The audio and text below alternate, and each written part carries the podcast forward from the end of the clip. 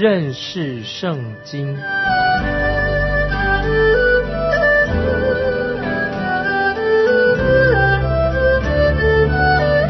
认识上帝的话，把上帝的话带到全世界。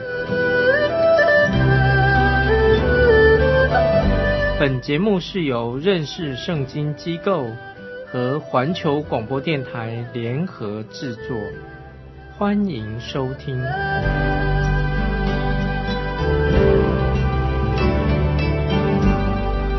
亲爱的听众朋友，你好，愿神祝福你。欢迎你再一次收听《认识圣经》这个节目，我是麦基牧师。我们在上一次查考到神要以色列百姓制作会幕、制作约柜，以及会幕里面的各种的器具，每一样东西都是有很深的属灵的意义。现在我们要一起来看有关于陈设饼的桌子。放置陈设饼的桌子，在出埃及记第二十五章二十三节，出埃及记二十五章二十三节，要用皂荚木做一张桌子，长两肘，宽一肘，高一肘半。你看，陈设饼的桌子长是两肘，宽一肘，长度是宽度的两倍，高就是一肘半。这张橙色饼的桌子的高度和约柜是相同的。接着我们看二十四节，要包上金金，四围镶上金牙边，金牙边围绕着桌子的边缘，避免橙色饼会掉下来。接着看二十五、二十六节，桌子的四围各做一掌宽的横梁，横梁上镶着金牙边。要做四个金环，安在桌子的四角上，就是桌子的四角上的四个角。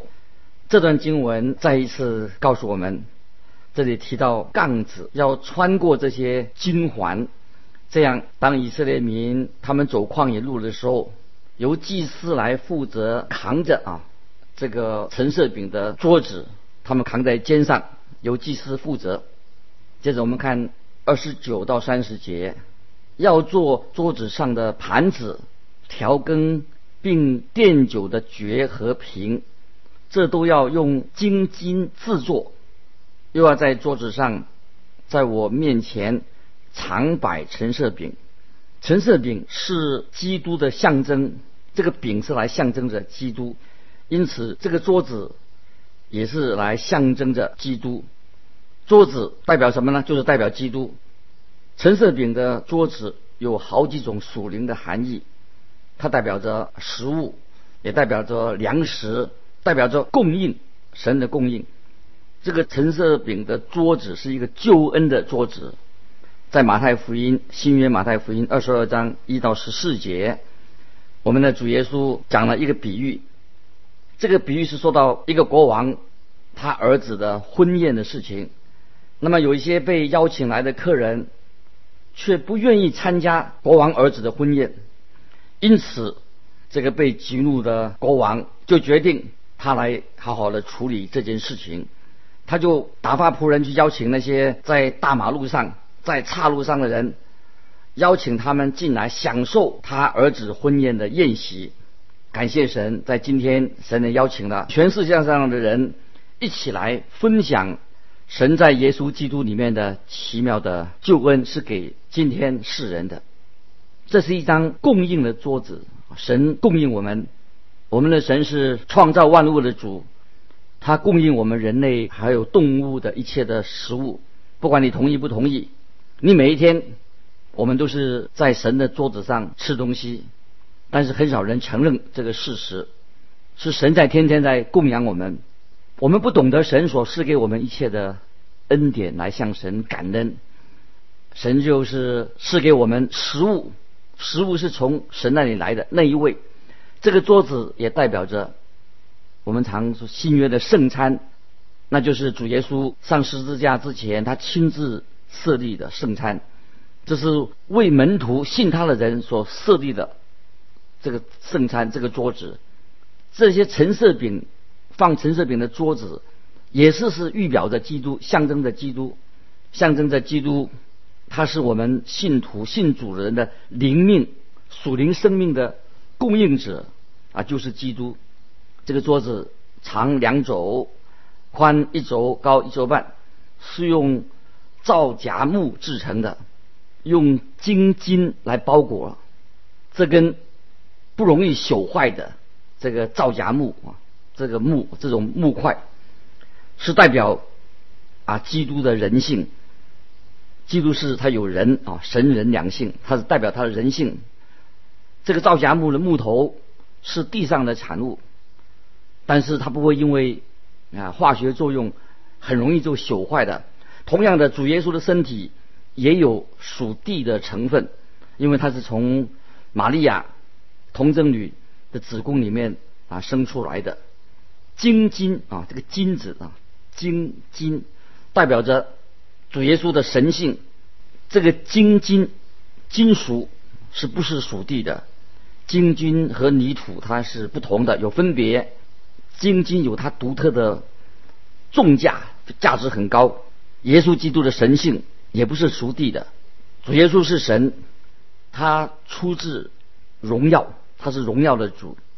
在这个陈设饼的桌子上摆着十二个陈设饼，桌子和饼是一体的，桌子跟饼是不能分开的。今天，当我们说主的桌啊，主的桌啊，就是圣餐，指我们今天的圣餐。我们所指的就是这个圣餐的桌和饼。我们不是把吃桌子，不是吃这个桌子上吃桌啊，桌子是个桌子。但是当我们提到圣餐的桌，我们就会联想到上面的食物，桌子上面有食物。这是一种比喻，一种转喻的一种方式。在圣经里面，我们常常可以看得见，说一种转喻的方式。当安息日到来，每个安息日就会。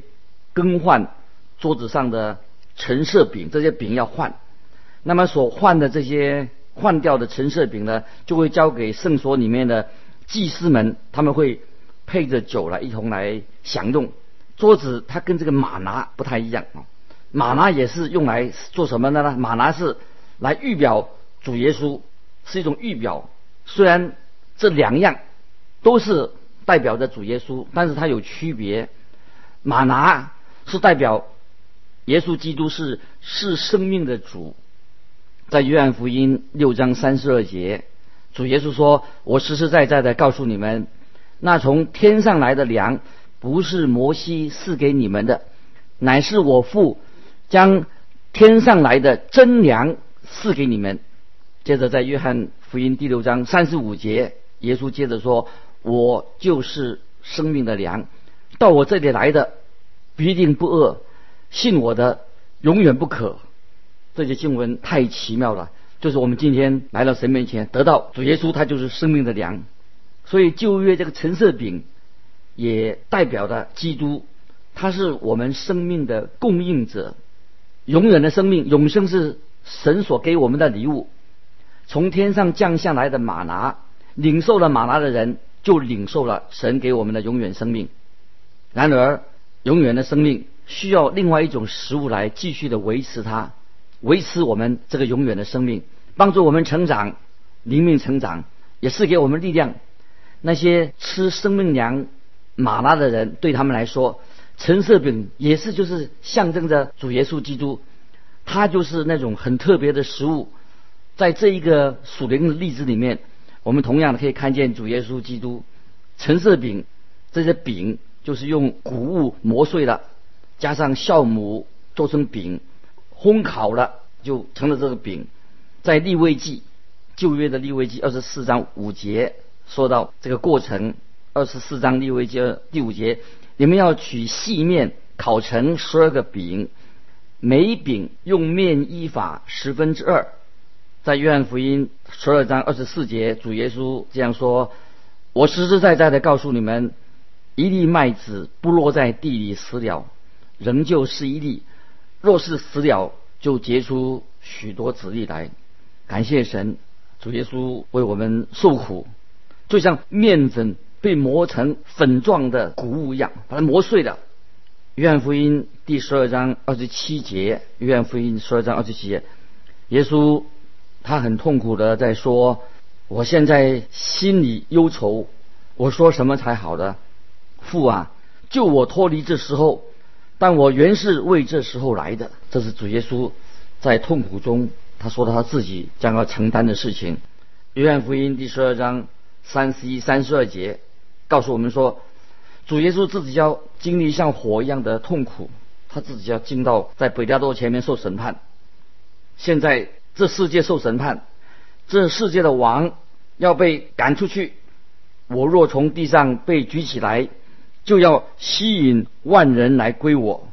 感谢神，主耶稣复活升天之后，要以一个全新的生命，他从坟墓出来复活了。因为他的灵魂必不见朽坏。现在我们主耶稣从死里复活的生命是永永远远的活着。以主耶稣就成了旧约的陈设饼，桌子上的陈设饼，供养供应我们信徒的饮食，好叫我们基督徒的生命天天的活着，并且活到永永远远。感谢神，而且我们可以慢慢的信了耶稣以后，慢慢的长大成人。啊，基督徒的身量，我们慢慢有了，长大成人有耶稣基督的身量，所以我们信主的人是永远活在主耶稣的供应里面，他供应我们，使我们长远的活着。我们要在基督里面有份，有了新生命，就像基督今天他已经坐在天父父神的右边一样。在约翰福音第六章三十五节，主耶稣这样说：“我就是。”生命的粮，感谢神啊！神对我们的信徒实在祝福太大了。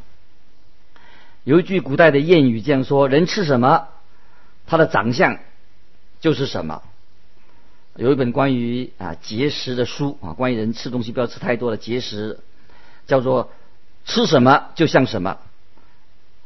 今天有一件很困难的事情，就是我们很多的基督徒。很奇怪，他竟然不愿意吃主的话，主的话生命的粮，他不愿意吃。所以今天你参加来听听讲关于认识圣经这个节目，就是要我们读经，认识圣经，灵命才会慢慢的成长。在新约哥林多后书五章十六节这样告诉我们说，哥林多后书五章十六节，所以我们从今以后。不凭着外貌认人了，虽然凭着外貌认过基督，如今却不再这样认他的。每一位基督徒不是凭着外貌来认识基督，我们必须要吃神所赐的生命的粮，才能越来越像基督。耶稣基督是永远活着的基督，我们必须要依靠他，亲近他。吃生命的粮，才慢慢的会长大成人。接着我们来看，在圣殿里面还有一个器具，叫做金灯台。很多人曾经把这个金灯台，它翻译成蜡烛台啊，这一个译本呢，翻译本译成这个烛台，好像蜡烛的台。实际上它不是蜡烛台，是一个金灯台，金金灯台用金子。精金造成的。接着我们来看《出埃及记》二十五章三十一到三十三节，特别说到要用金金做一个灯台，金金啊，灯台的座和干与杯球花都要连接一块锤出来，灯台两旁要叉出六个枝子。这旁三个，那旁三个，每旁每枝上有三个杯，形状像杏花，有球有花。那旁每枝上也有三个杯，形状像杏花，有球有花。从灯台插出来的六个枝子都是如此。接着，我们从三十四到三十九节这个经文里面，我们都看到，就是描述制作金灯台的一些法则，也许读起来会很乏味。我们看到第四十节啊，四十节这样说：要谨慎做这件这些物件，要谨慎做这些物件，都要照着在山上指示的样式，要照着在山上指示你的样式。在账目中的所有的器具当中，金灯台可能是最能够象征耶稣基督的完美。基督是非常完美的。金灯台把耶稣基督描述成为像金金一样，像金子精炼过的金子一样。这里就特别说到说明了耶稣基督的神性。金灯台描述出。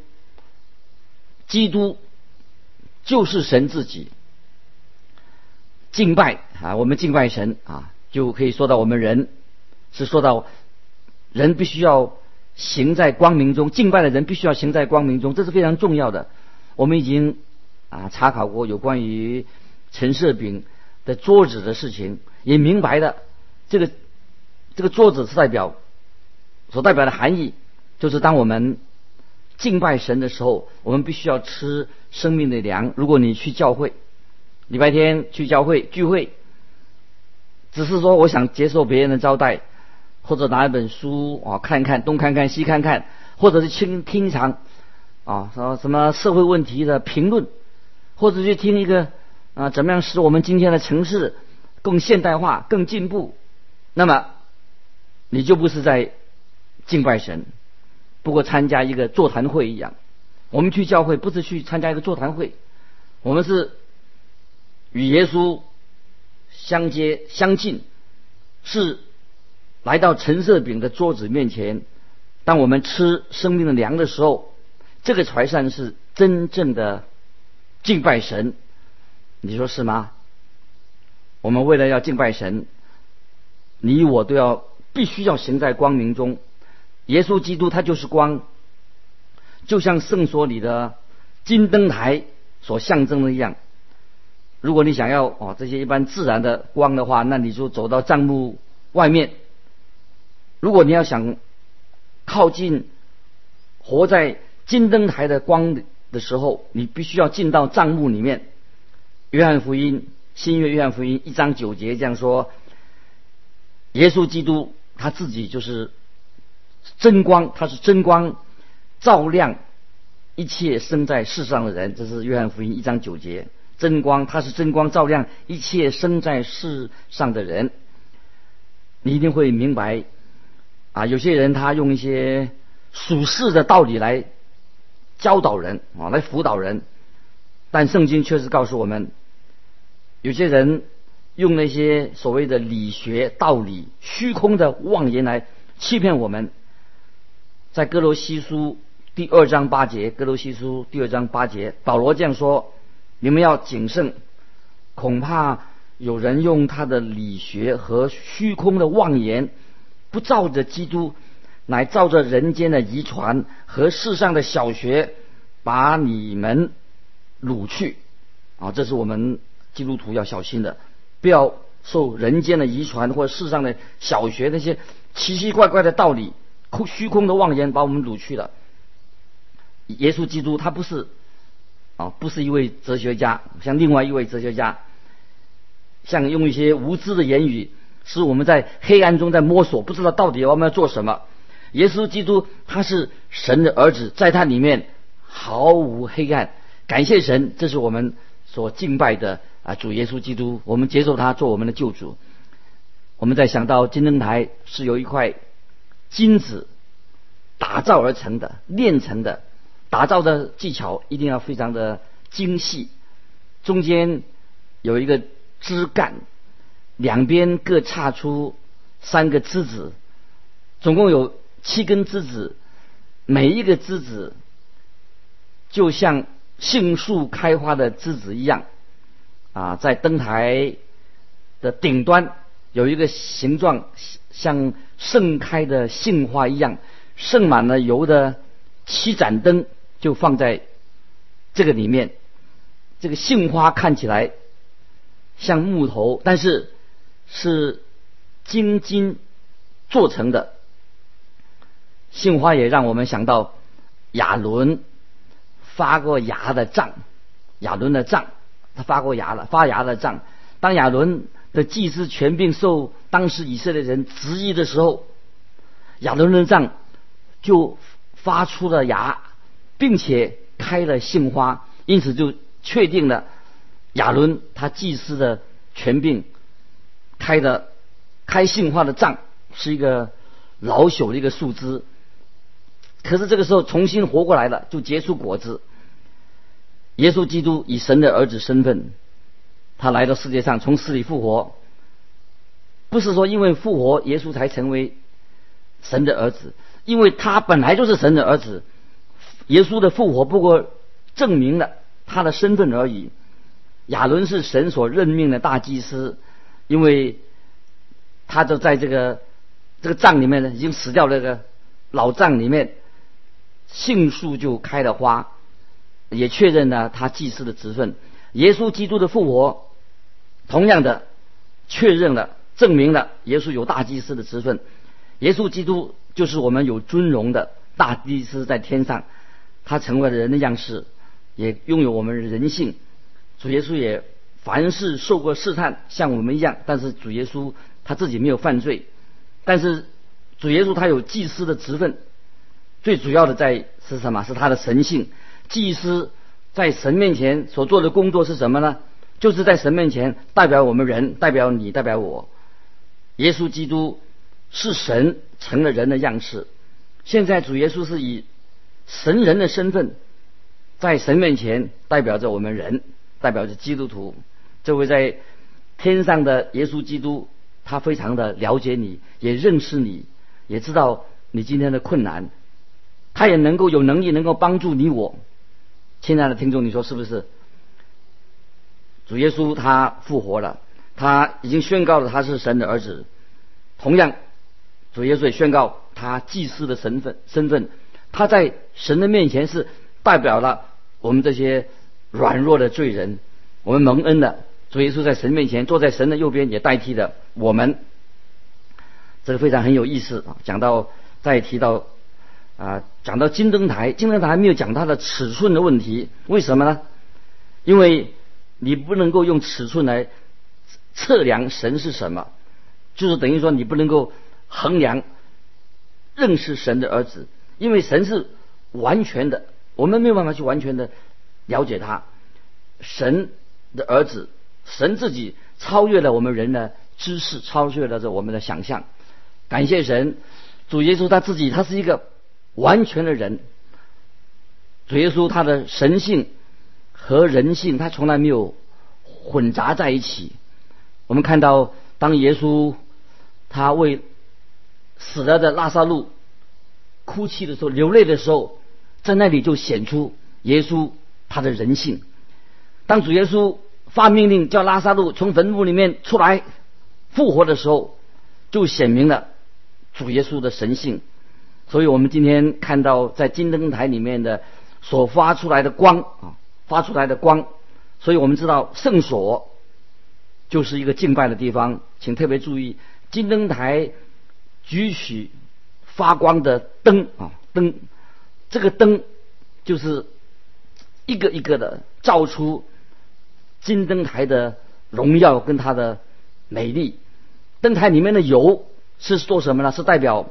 圣灵的工作，在约翰福音十四章二十六节，耶稣基督提到圣灵，说到保惠师就是父，因着我的名所要差来的圣灵，这是在约翰福音十四章二十六节，保惠师就是父，因我的名所要差来的圣灵，他将要一切的事指教你们，并且叫你们想起我对你们所说的一切话。